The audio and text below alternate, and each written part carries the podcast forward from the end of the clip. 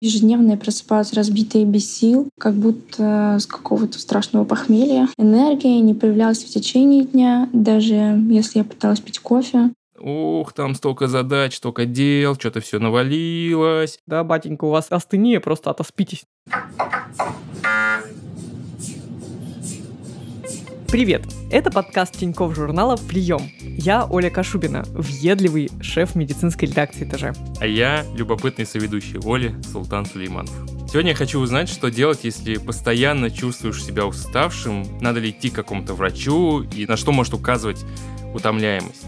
Хочется разобраться, всегда ли достаточно взять отдых от работы. Будет смешно, если мы вот так и закончим наш выпуск. Да, надо отдохнуть и все, и все нормально будет.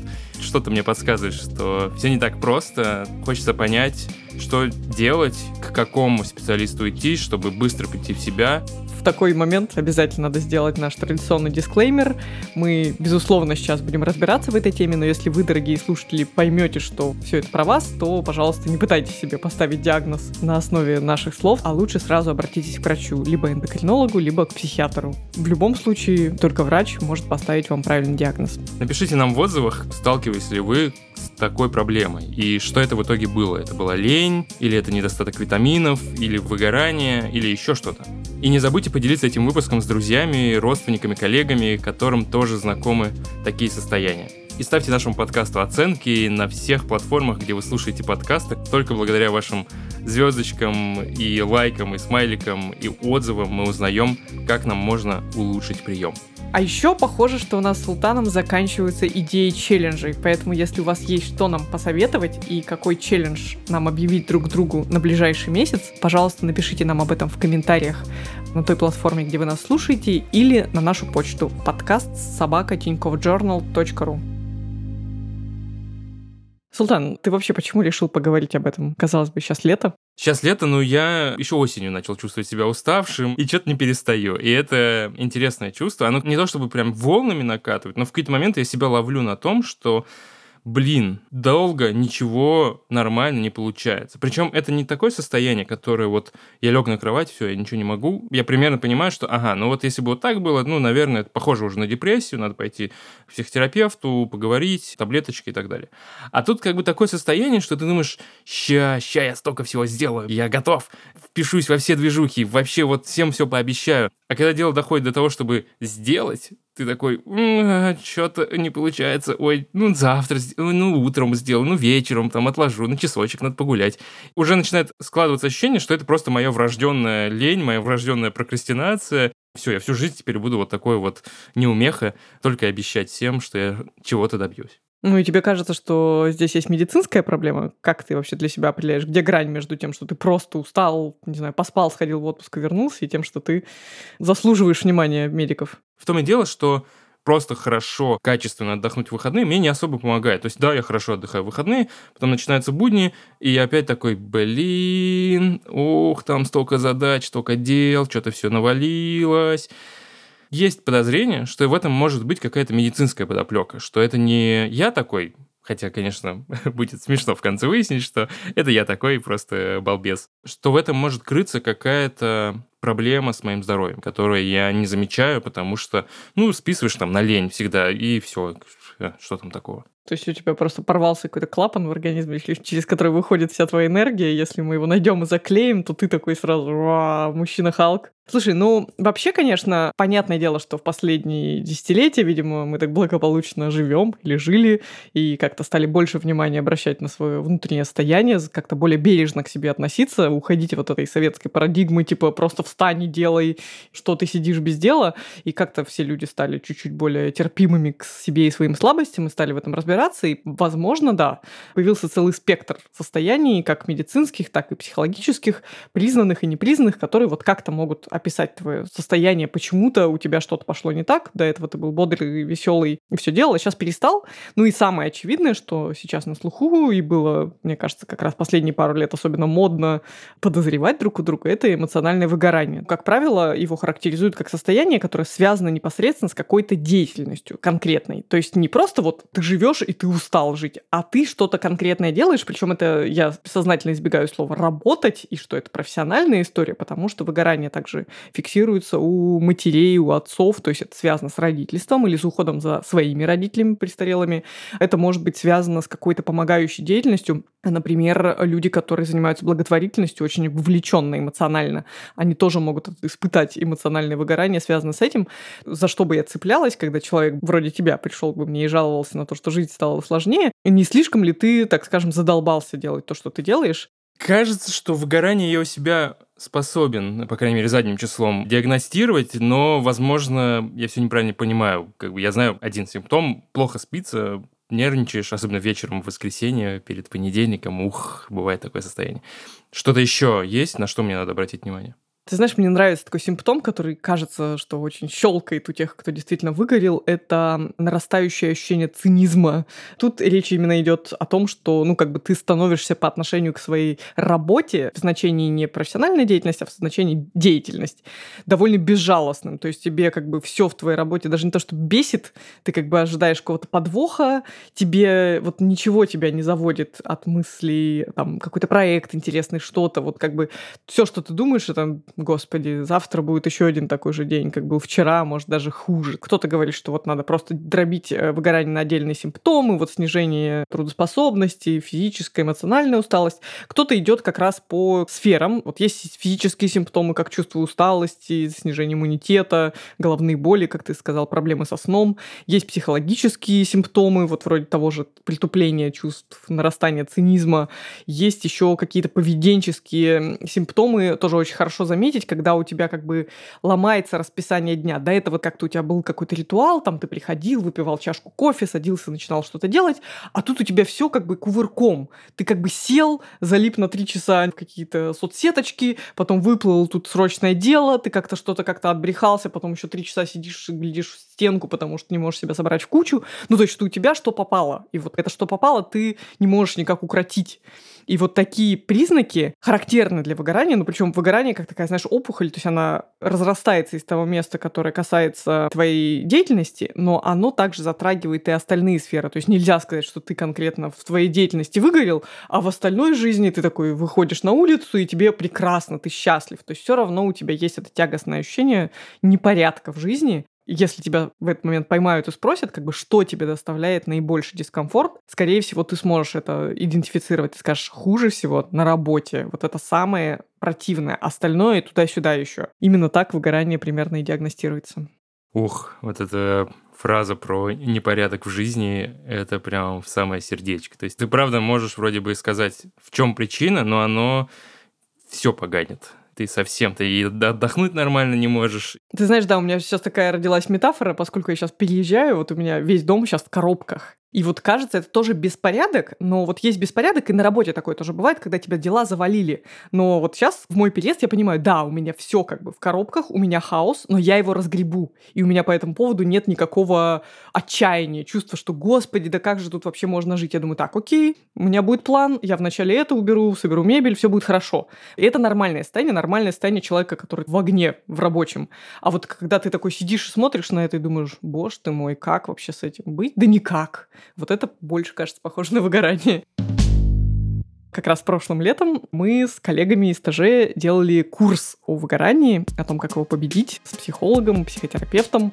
Мы создали такой курс из пяти уроков, благодаря которым очень легко вы разберетесь в причинах выгорания, научитесь отдыхать и справляться со стрессом, а также поймете, к кому обратиться с такими проблемами.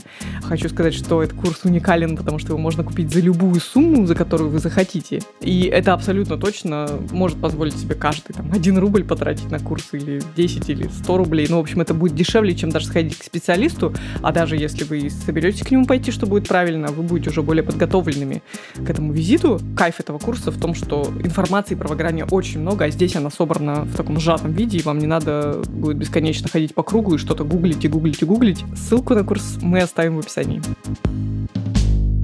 Оль, давай для тех, кто совсем-совсем выгорел, даже нет сил читать весь курс. Что делать? На самом деле, конечно, рецепт ужасно скучный, потому что я скажу, вот, там ищите баланс между разными сферами вашей деятельности, хорошо спите, хорошо ешьте, и вот будет вам счастье. Конечно, это ничего хуже нельзя сказать человеку, который не может собрать себя в кучку. Вообще хочу сказать, что в курсе есть маленькие рецептики так называемого копинга, то есть как отсекать вот эти противные ползучие побеги выгорания, чтобы вот в моменте себя немножко расслабить и подготовиться к тому, чтобы, ну, как-то жить эту жизнь, а потом уже, возможно, более системно подходить к решению проблемы, думать там о смене работе, может быть, поговорить с начальством, изменить себе как-то график. Ну вот самое базовое, это, конечно же, те самые потребности. То есть если ты плохо спишь, как попало ешь, не знаю, каждый вечер пьешь алкоголь, чтобы уснуть или расслабиться, едва ли у тебя получится наладить все остальное вот без этой базы. Поэтому это, конечно, очень важно есть такое состояние интересное, которое напрямую не является психологической проблемой. Вот когда ты действительно чувствуешь себя вымотанным, состояние называется астения. То есть астения — это такая в буквальном смысле тяжелая физическая усталость. То есть если взять современного человека и отправить его, не знаю, на каторгу или там куда-то на очень тяжелое производство, заставить его 12 часов в день работать и так несколько недель подряд, а потом как бы спросить, ну что, как ты себя чувствуешь?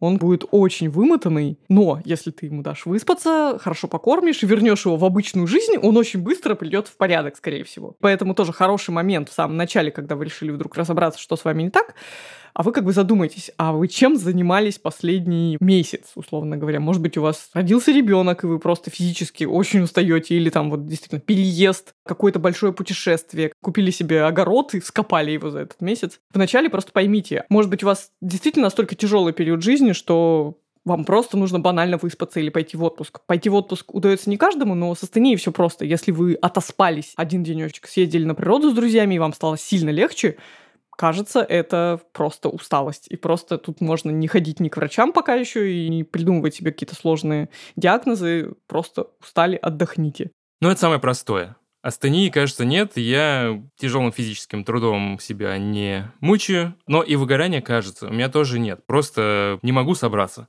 Что еще это может быть? Ну, похоже, что самые супер очевидные причины такой вот усталости и вымотанности мы разобрали. Кажется, пора пойти по врачам. И, наверное, первый врач, к которому я рекомендовала бы присмотреться, это врач-эндокринолог. Потому что гормоны такая штука, действительно, их не видно, они на нас воздействуют. И это тот самый врач, который ими занимается. Еще важно, что к эндокринологу, да, имеет смысл пойти, когда ты понимаешь, что это не сиюминутное что-то, это становится закономерностью твоей усталости за дня в день, накапливается и становится такой условной нормой жизни. С одним из таких врачей-эндокринологов, Станиславом Ханом, мы поговорили для этого выпуска. Дело в том, что очень много эндокринных заболеваний сопровождаются как раз такими жалобами, как снижение работоспособности, усталость, слабость и постоянное ощущение нехватки сил. К эндокринологу стоит прийти для того, чтобы исключить эти заболевания. Исключить заболевания щитовидной железы, как правило, хронический аутоиммунный тиреидит, когда щитовидная железа начинает работать хуже, и в организме возникает дефицит гормонов щитовидной железы. И в целом здесь может помочь назначение одной таблетки тироксина, и жизнь станет лучше. Конечно, стоит исключить дефицит витамина D. В целом, если у пациента выявляется низкий уровень витамина D, его восполнение тоже может косвенно помочь. Но еще раз повторюсь, мы подходим адекватно. Может помочь, а может причина быть в той же самой депрессии. Тогда навряд ли мы увидим какой-то эффект. У женщин часто возникает дефицит железа, учитывая менструации регулярные, потерю железа. Поэтому стоит исследовать анализ крови на железо и ферритин и восполнить, если что, вот эти дефициты. Причиной может быть анемия, Наверное, из э, вот таких основных жалоб это вот такой квартет, который мы всегда оцениваем. Признаться, я не очень понимал, чем занимаются эндокринологи, но теперь я запоминаю. Есть заболевания щитовидной железы, есть дефицит витамина D, есть депрессия и анемия. Щитовидка – это про гормоны, витамин D – это про недостаток солнца, я даже пил его когда-то, депрессия – это психиатрическая, а анемия – это что-то про кровь. Так точно, да. Анемия – это снижение уровня гемоглобина в крови. Гемоглобин – это белок, который переносит кислород. То есть э, фактически анемия – это как будто тебе немножко перекрыли кислород, но только не снаружи, а изнутри. Как бы твоя кровь немножко не справляется с тем, чтобы снабжать кислородом твое тело, и закономерно из-за этого ты чувствуешь слабость, потому что как бы вот тебе не хватает очень важного вещества для того, чтобы все твои процессы в организме шли как надо. Это довольно популярное состояние и в России, и в мире, и поскольку оно никак не проявляет себя пятнами причудливыми на коже и никакими конкретными симптомами, очень часто годами оно длится и у мужчин, и у женщин, у женщин преимущественно, потому что у женщин есть месячные, они теряют кровь физиологически каждый месяц, но иногда больше, чем могут позволить себе восстановить. Поэтому иногда провериться на анемию бывает очень полезно, но я не хочу супер подробно на этом останавливаться. У нас в ТЖ есть прекрасная статья про анемию, как их выявить, как их лечить, что это вообще такое. Ссылку мы оставим в описании. Ну, как бы если кратко, это состояние крови, которое можно определить с помощью анализа и которое на самом деле редко приводит к каким-то тяжелым, страшным последствиям для здоровья, но может годами вот тебе как бы снижать уровень жизни и поправить его вообще несложно. Для этого не нужны никакие там дорогостоящие операции, процедуры. Иногда достаточно попить препараты железа, и вуаля, у тебя все хорошо в жизни обязательно исключите анемию, прежде чем думать дальше.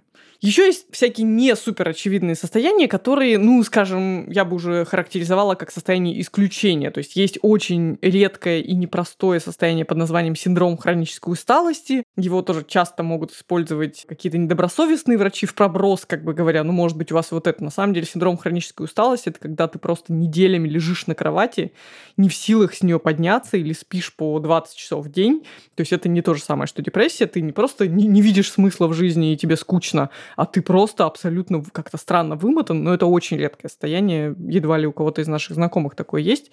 Может быть, беременность, как ни парадоксально, она в первом триместре, когда еще женщина, может быть, не в курсе того, что она беременна, тоже проявляется сонливостью, утомляемостью и все такое. Ну и бывают еще некоторые неврологические заболевания, которые тоже с этого начинаются, но, как правило, во всех этих состояниях, включая беременность, есть какой-то прогресс. То есть ты уже через какой-то момент понимаешь, что что-то с тобой не то. А если это длится годами, и все в одной паре, и ты помнишь себя бодреньким, а тут ты какой-то стал совершенно вяленький, то, кажется, надо копать дальше и искать другие возможные причины. Давай еще сделаем для наших слушателей акцент на том, что вот эта тема эндокринологии, она кишит довольно недобросовестными и, возможно, даже вредными советами, и они еще все в разные стороны. Вроде все описывают похожие симптомы, ой, усталость, плаксивость, беспокойство, сейчас мы вам поможем, быстрая помощь. И вот я открыл первый попавшийся пост, и там советуют пить магний, устраивать себе магниевые ванны с сульфатом магния и пить какие-то аптечные настойки, что-то мне подсказывает. Это не самое популярное средство для помощи при эндокринологических отклонениях. Я уже немножко заикнулась об этом, что эндокринология, поскольку она занимается железами внутренней секреции, которые вырабатывают гормоны, это нечто, чего совершенно не видно. То есть это просто некие жидкости и субстанции, которые у нас по организму ходят и задают нам некие ритмы и обмен веществ определяют.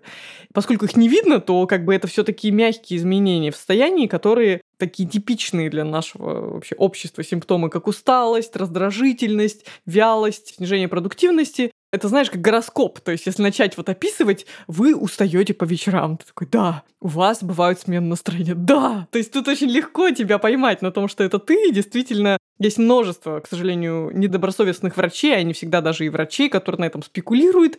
И они, причем, ограничиваются вот этой, знаешь, сферой очень, ну, скажем, таких неопасных для жизни состояний при этом, который тебя волнует, ты готов заплатить немножко денежек за какие-то биодобавки или, не знаю, марафон исцеления от хронической усталости.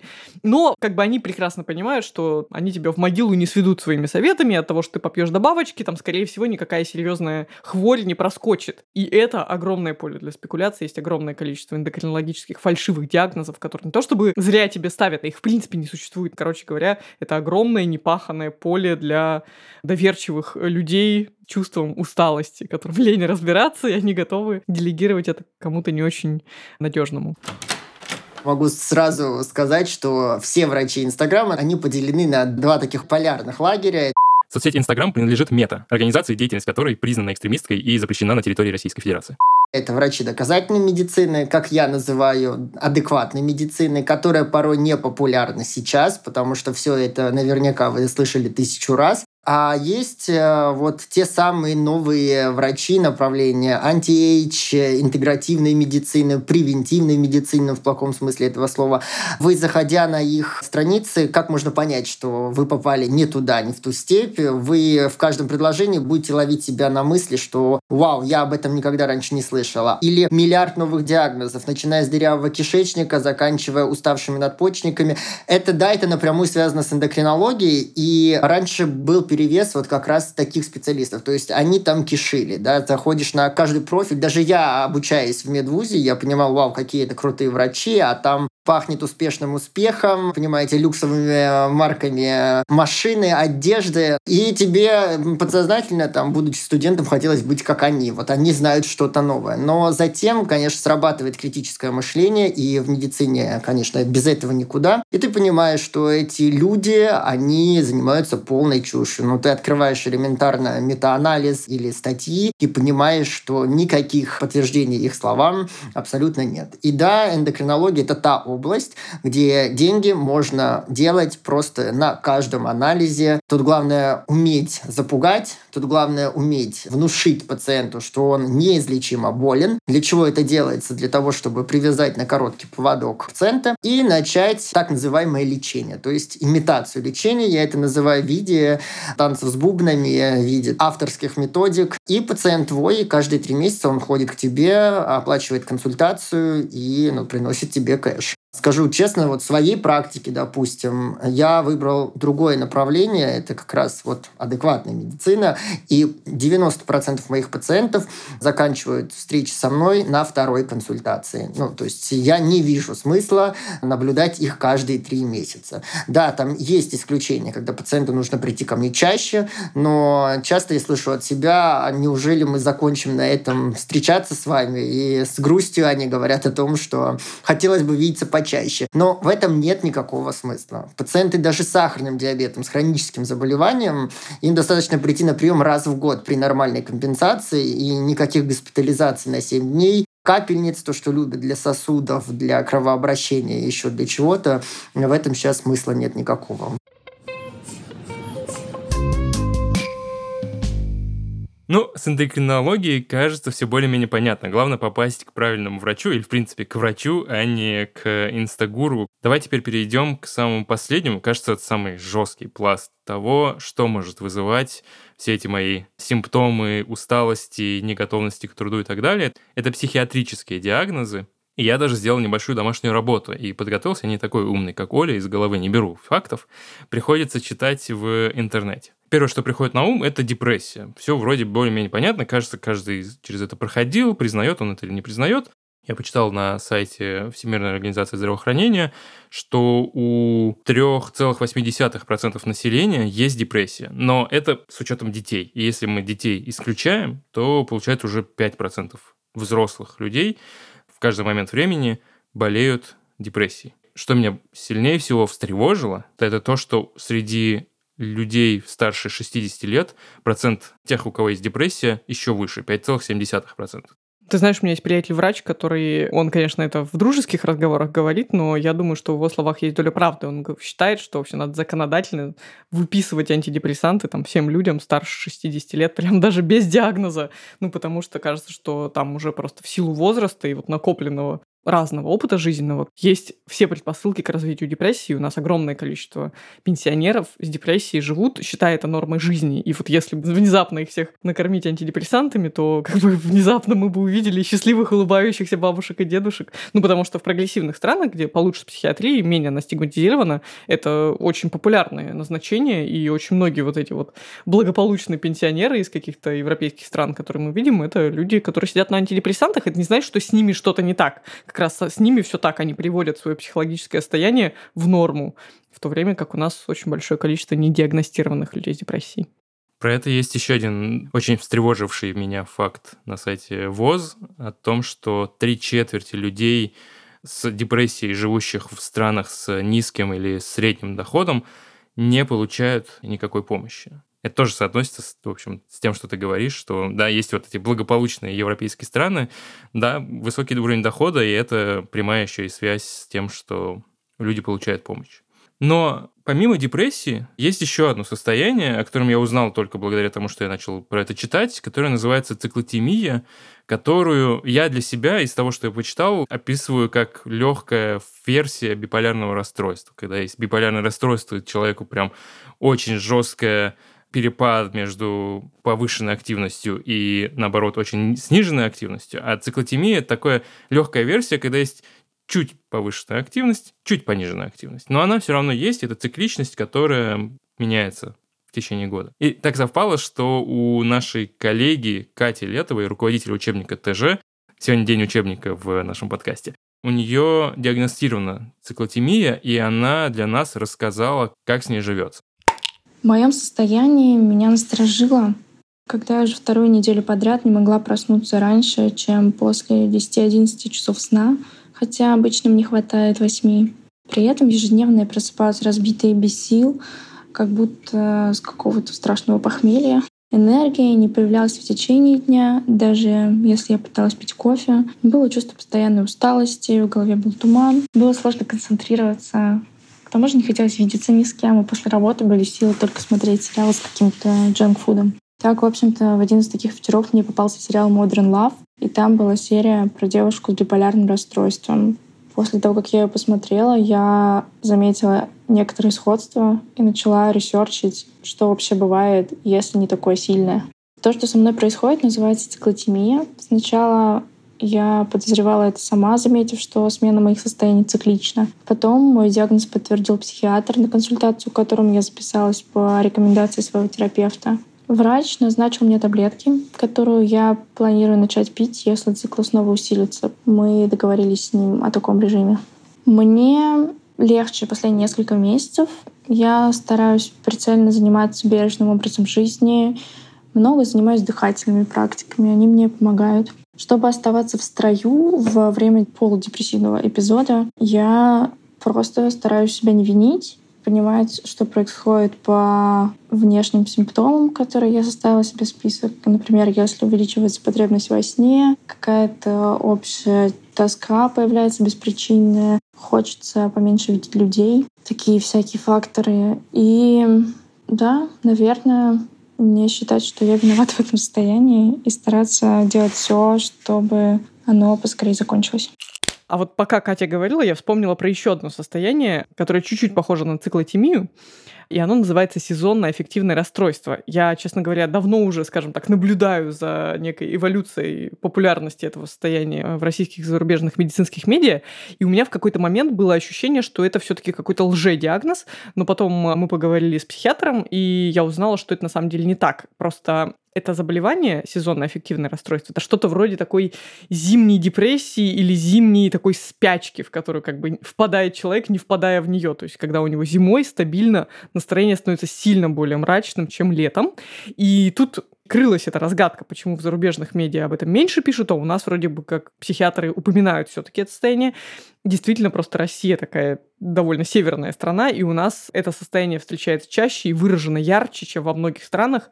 Вот то, что, знаешь, москвичи часто говорят о том, что, мол, у нас с ноября по апрель сплошной ноябрь, вот эта серая хмарь, это не выдумки. То есть действительно очень много людей вот в какой-то такой полуанабиоз впадают, и что самое классное, от этого состояния есть рецепт. Возможно, ты когда-нибудь слышал, это тоже какое-то время назад стало модным, световые лампы, такие довольно большие, мощные штуковины, которые можно ставить на рабочий стол, и утром, садясь за компьютер, например, ты включаешь такую лампу, и целый час она тебя освещает. То есть ты как бы обманываешь свой организм и говоришь, смотри, солнышко-то есть, вот, давай, пускай оно тебя погреет, и мозг действительно включается. Он думает, ага, солнце, лето, классное настроение, все будет хорошо. Психиатр рекомендует очень мощные лампы. Это примерно 10 тысяч люкс. Лампу такую надо ставить на расстоянии примерно 10-15 сантиметров от лица и пару часов в день проводить такие сеансы солнышка. Да, довольно близко, довольно ярко если вы действительно чувствуете, вот сейчас лето, как бы, ну, рано или поздно наступит зима, или по опыту предыдущих лет вы знаете, что вы подвержены вот этому сезонному аффективному расстройству, что как только световой день укорачивает, вы становитесь мрачными и непродуктивными, пожалуйста, попробуйте Эта лампа не так дорого стоит, можете одолжить у кого-то из друзей и хотя бы пару недель попрактиковать такое. Возможно, вы почувствуете значительное улучшение и никакой помощи специально вам не понадобится. Но да, хочется оговориться, что получить диагноз циклотемия, депрессия, сезонное аффективное расстройство на фоне усталости, надо все-таки сходить к психиатру хотя бы один раз очень часто визит к психиатру, хотя у нас по-прежнему многие этого боятся, но в реальности это занимает немного времени и стоит немного денег. И часто, в отличие от визита к эндокринологу, как бы если вы пошли по этой линии, вы понимаете, что вы соматически здоровы, вам, скорее всего, даже не придется сдавать никаких анализов, ну, если только сам врач не заподозрит, что у вас что-то другое. Он вас прогонит через какие-то психологические тесты, заставит пройти, возможно, поставит диагноз, возможно, наоборот, исключит и скажет, да, батенька, у вас астения, просто отоспитесь, например. То есть, как минимум, вы сходите, успокоитесь и поймете, что либо вы не клиент этого доктора, либо клиент, так или иначе, как мне кажется, любая определенность в данном случае гораздо лучше. И о том, как с усталостью работают психиатры, мы поговорили с врачом Сергеем Девисенко. Предположим, что все в порядке, или даже человек уже пришел ко мне с этими анализами, и они тоже у него в порядке, тогда уже это моя епархия. Я выясняю, как долго и какие есть сопутствующие жалобы и симптомы и синдромы. Чаще всего одной такой жалобой про усталость или нехватку сил, э, дело не ограничивается. Опять-таки, я за последние годы не припоминаю таких людей всегда, это какой-то комплекс. И чтобы поставить диагноз, ну, например, депрессия, нам нужны еще несколько жалоб. Во-первых, должны быть жалобы на сниженное настроение или подавленность. Это один такой кластер. Или жалобы на то, что человек перестал испытывать удовольствие и радость от тех дел, которые ему раньше приносили. Радость теперь перестали приносить. И очень важно сроки. Это нужно, чтобы эти жалобы были явными и мешали человеку в течение как минимум двух недель. Тяжелая степень депрессии, если не по баллам, а если клинически рассматривать, то это когда человек просто лежит и ничего не может делать. Вот усталость или нехватка сил настолько серьезной, что он даже не может встать с кровати, обслуживать себя или там обслуживать ребенка. Такие э, люди, опять-таки, появляются крайне редко. Средняя степень – это когда человек через силу может ходить, например, на работу, по минимуму обслуживать себя, например, через силу, но все остальное меркнет. То есть он это делает из какого-то последнего напряжения сил, при этом жалуются на сильную астению, невозможность радоваться жизни, на подавленность, плюс какие-то могут быть дополнительные симптомы, да, и все это, получается, он как-то живет в автоматическом режиме. Это можно сказать, что это средняя степень депрессии. А когда легкая степень депрессии, ну, это все как-то все, все лайтовее, да, тогда человек живет и, наверное, ждет чего-то, думает, что вот это вот так вот, э, что-то такое там с ним случилось, и, наверное, потом пройдет, а зачем идти к психиатру? Оно может пройти, да, само. Ну, естественно, есть в депрессивных расстройствах есть волнообразное течение, но оно как может пройти, так и может ухудшиться. Соответственно, чем раньше человек обращается за помощью, тем риски вот этого вот ухудшения ниже, и, соответственно, шансы на выздоровление или полное выздоровление выше. Что касается лечения депрессии, то очень многое зависит от степени ее тяжести. Вот бывает легкая депрессия, с которой чаще всего люди даже до врача не доходят. И при легкой депрессии самым эффективным способом терапии является психотерапия. То есть никаких таблеток, ты просто ходишь, интенсивно общаешься с психотерапевтом, и он тебя вот при помощи когнитивно-поведенческой терапии, при помощи других видов терапии выводит на какой-то приемлемый уровень, как бы где ты уже свою депрессию держишь под контролем и сам все звоночки отслеживаешь и не допускаешь вот этих ям. Но что касается более серьезных стадий, там отлично работают антидепрессанты, они бывают разные. Сейчас есть современные препараты с минимумом побочных эффектов, которые довольно быстро начинают работать, с которых, как некоторые боятся, на самом деле довольно легко слезать.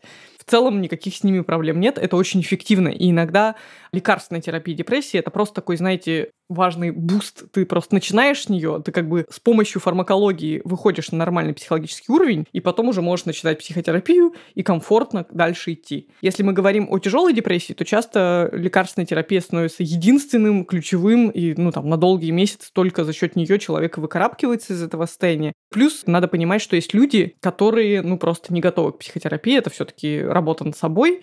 И есть категория пациентов с таким довольно костным мышлением, которым, в принципе, очень сложно в себе копаться. В их случае антидепрессанты и другие сопутствующие препараты, противотревожные, например, нормотимики, которые выравнивают настроение, это может быть просто терапия выбора. Им может быть достаточно только этого. То есть врач-психиатр, прежде чем назначать лечение, он как бы оценивает своего пациента по группе параметров. Он понимает, какому виду терапии, скорее всего, человек предрасположен. Если там какой-нибудь пришел мрачный дядька и говорит, не, никакой психотерапии, я в это все не верю, эти мозгоправы, они меня там вообще запутают. Как вариант, ему назначат просто таблетки и вернуться к этому разговору еще через пару месяцев, посмотрят, не поменяет ли он свое мнение. То есть, может быть, он станет более благодушный, более открытый благодаря лекарствам и согласится на психотерапию. И вот что про диагностику депрессии говорит наш эксперт Сергей Девисенко это еще же зависит от анамнеза, потому что можно посмотреть на анамнез, и даже нужно смотреть на анамнез, расспрашивать, были ли такие эпизоды раньше у вас, и можно много интересного накопать.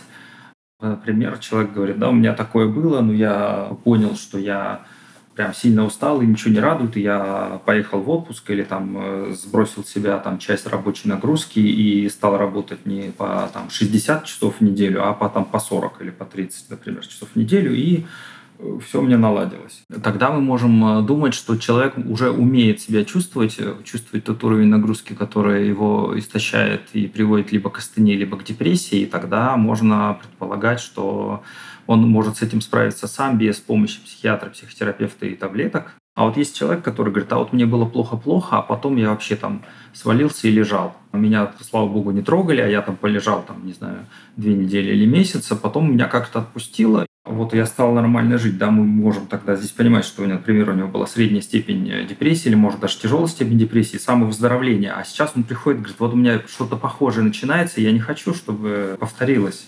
Я не хочу лежать месяц. Помогите мне.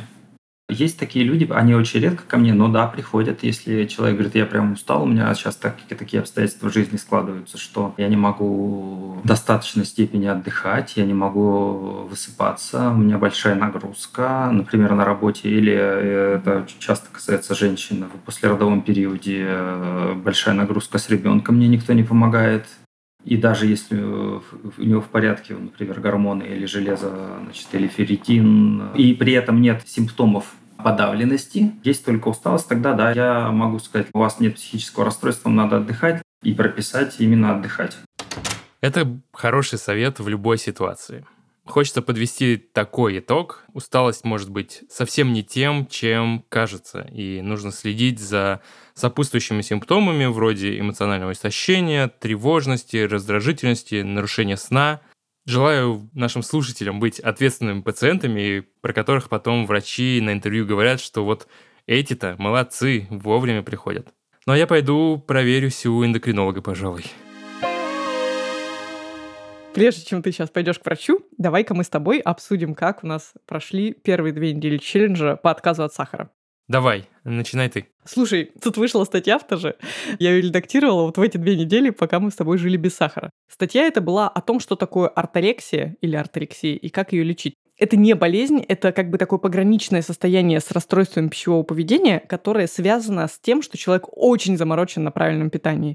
То есть это человек, скажем, ну такой глубоко погруженный даже не в диеты, а в тему ПП, который просто не может что-то взять и съесть, у которого какие-то вычурно странные правила, связанные с едой, который придирчиво вычитывает каждую этикетку, и чем он отличается чаще всего от людей с расстройством пищевого поведения, что они часто прячут тот факт, что они вот как бы озабочены, ну как бы там худеют или переживают или переедают, а человек с орторексией, наоборот, ужасно гордится. Он считает, что он лучше всех, потому что у него самое здоровое питание. Статья меня ужасно взволновала, я пока редачила, не могла отделаться от мысли о нашем челлендже, о том, что мы, собственно, с Султаном сейчас тем же самым и занимаемся. Но мы этим занимаемся в рамках челленджа, как бы не совсем по своей воле, из интереса. А есть люди, которые реально так живут. И в этот момент я поняла уже, что челлендж наш непременно закончится, потому что как раз история про очень жесткие ограничения, когда тебе чего-то хочется, но ты себе запрещаешь, не как бы потому, что ты умрешь от этой еды, а потому что у тебя такие правила. Вот это очень нездоровая история. И вот в рамках челленджа это интересно проверить, но я настоятельно рекомендую тебе, Султан,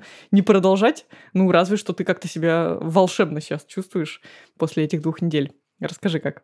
Ой, ты знаешь, э, я чувствую себя гораздо проще, чем мне казалось, что я буду себя чувствовать. Не знаю, буду ли я продолжать, когда Мазакс закончится месяц, но я уже понимаю, что за эти пару недель я накопил большой объем знаний про то, как много, куда добавляется сахар. И при этом еще один пласт знаний в том, что если хорошенечко поковыряться и поискать на полочках, то можно найти аналогичный продукт без добавленного сахара. За эти две недели я не отказывался ни от чипсиков, от газировки мы ее дали себе разрешение пить, если это газировка на стевии.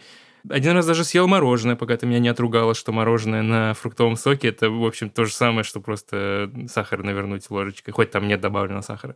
В общем, если поковырять, и даже соусы, вот эти все кетчупы, майонезы, в большинстве из них, конечно, есть сахар, и это я так понимаю, одна из самых острых проблем, что ты просто не замечаешь, и, ну, завтрак, обед, ужин, пачечку майонеза-то вдавливаешь себе в еду.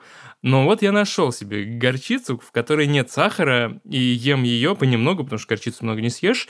И, в принципе, получается, что я не сильно себя ограничивал в плане выбора продуктов. Ну подожди, ты же сладкоежка, ты же всегда любил поесть сладкое. Это самое интересное. Я-то думал, что мне будет тяжело, я буду ходить и как зомби мечтать о тортиках или о пирожных. Но из-за того, что наш челлендж, он не про то, чтобы, Султан, ты не ешь тортики до конца своих жизней, а он про то, что, Султан, ты должен убедиться, что в этом продукте нет добавленного сахара, и после этого можешь его съесть. Весь мой фокус ушел на поиски этого сахара в составе разных продуктов. И я, в принципе, ни разу не зациклился на том, что, черт, хочется вдарить пирожного. Я как вместо этого я такой, ну, хочется что-то вдарить. Сейчас я буду убежден, что в этих чипсах сахара нет. Ну, и могу съесть и порадовать себя, и ничего страшного. И вот это вот как бы фокус на том, что я должен просто запрещать себе есть все сладкое, его нет. И это очень интересно. Чувствовала ли ты такое? Слушай, на самом деле я чувствовала много раздражения, потому что, правда, то и дело, вот это была ситуация, когда я себя дергивала или там начинала пить какую-нибудь предложенную мне газировку и тут же просто вздрагивала. И это просто меня преследовало на каждом шагу, честно говоря. Я могу сказать, что я немножко, ну, не лукавила, но, скажем, я уже не стала так заморачиваться, чтобы читать там состав хлеба, который я ем,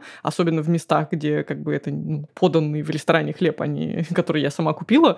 Ну, потому что это для меня, наоборот, превратилось в какую-то такую странную игру, где вот все тебе надо проверять, даже тут я схватилась за томатный сок и подумала, что, блин, а в томатном соке это что же сок? Возможно, томаты же сладкие, может быть, там тоже много сахара, но убедилась, что нет, на самом деле совсем немного, но, как ни странно, вот ты такой довольный, а меня это довольно вымотало, хотя я никогда не перебарщивала сахаром. Я должна сказать, что я не ощутила никаких физиологических улучшений, то есть я не заметила, что там, не знаю, сон, настроение, что-то поменялось. Ну да, в целом я поняла, что в любой ситуации, когда тебе хочется сладкой, ты говоришь себе, ну съешь банан просто и все. Ну ты не чувствуешь никаких лишений, то есть вот кажется, вся эта индустрия сахарная, развлекательная, батончиковая, мармеладная, она вот, ну, может функционировать прямо у тебя под боком и проходить мимо тебя, и ты вообще никак не затрагиваешь ее и не чувствуешь себя несчастным. Но у меня была исключительная ситуация. Я летела в самолете четырехчасовым рейсом, я была ужасно голодной, и единственное, что я могла съесть, это был такой батончик протеиновый, он был точно с сахаром. Я его съела, ну, потому что иначе совсем тяжело было бы. И я должна сказать, что он был ужасно, отвратительно сладкий. Если бы не ощущение, что мне просто нужна энергия, кажется, что это реально изменились рецепторы, потому что я ела, и мне прям было вообще невкусно. То есть как будто просто какой-то ужасно переслащенный продукт. И мне, честно говоря, интересно дождаться конца нашего челленджа вот с тем, чтобы, ну, во-первых, понять, действительно ли так изменилась чувствительность к сладкому, а во-вторых, я не хочу ее восстанавливать. Я хочу, чтобы она на таком же уровне осталась. То есть я бы, пожалуй, вернула себе обратно все соусы и вот такой случайный, спонтанный сахар, благо его вроде не очень много в моей жизни. Но вот это ощущение, что мне нравится, боже, мне кажется, орторексия, что я не ем пирожные, и что они такие гадкие, а я могу себя пересилить. Оно мне очень нравится. В этом плане, кажется, челлендж интересный. Я нарушил несколько раз. Один раз совсем грубо. Я был на дне рождения. Я обычно всем объясняю, что у меня подкаст, челлендж, ну вот я там месяцочек, все дела. И, и все с пониманием, с интересом как-то относятся. А тут на день рождения много незнакомых людей. Мне было абсолютно лениво про это все распространяться. Я такой, будешь торт? Буду, давай сюда. Съел кусок торта, но я не почувствовал никакого взрыва эмоций в своей голове, что, боже мой, я наконец-то съел кусок торта. Ну, я съел, ну да, он сладкий, я там запил его водой, чтобы он уложился. И все. Но в этом плане я должен сказать, что мы с тобой очень удачно начали эксперимент, когда лето, арбузы, черешня, клубника, вообще можно не задумываться о шоколадках. Зимой с этим было бы потяжелее. В целом это полезный челлендж для того, чтобы реально осознать, как много сахара нас окружает, но кажется, что, может быть, с этого стоит начать, если вы хотите снизить количество потребляемого сахара, потому что, ну, просто уменьшить его как-то без четких весов, без изучения этого пристально, без четких правил, кажется очень сложно, потому что ты, да, ты не съел пирожное, но потом там себе кетчупа на бузякал на кусок хлеба, и вот уже твоя дневная норма там. Отлично. Тогда продолжаем. И еще две недели впереди. Надеюсь, мы вернемся без выпуска об орторексии друг у друга. Это был подкаст «Прием». Мы есть на всех популярных платформах. Подписывайтесь, ставьте оценки и пишите отзывы. А если вы хотите рассказать свою историю и прийти к нам на прием, напишите нам на почту подкаст собака tinkoffjournal.ru в следующем выпуске говорим про то, как беречь свою спину с молоду и не скрючиться к 50 годам.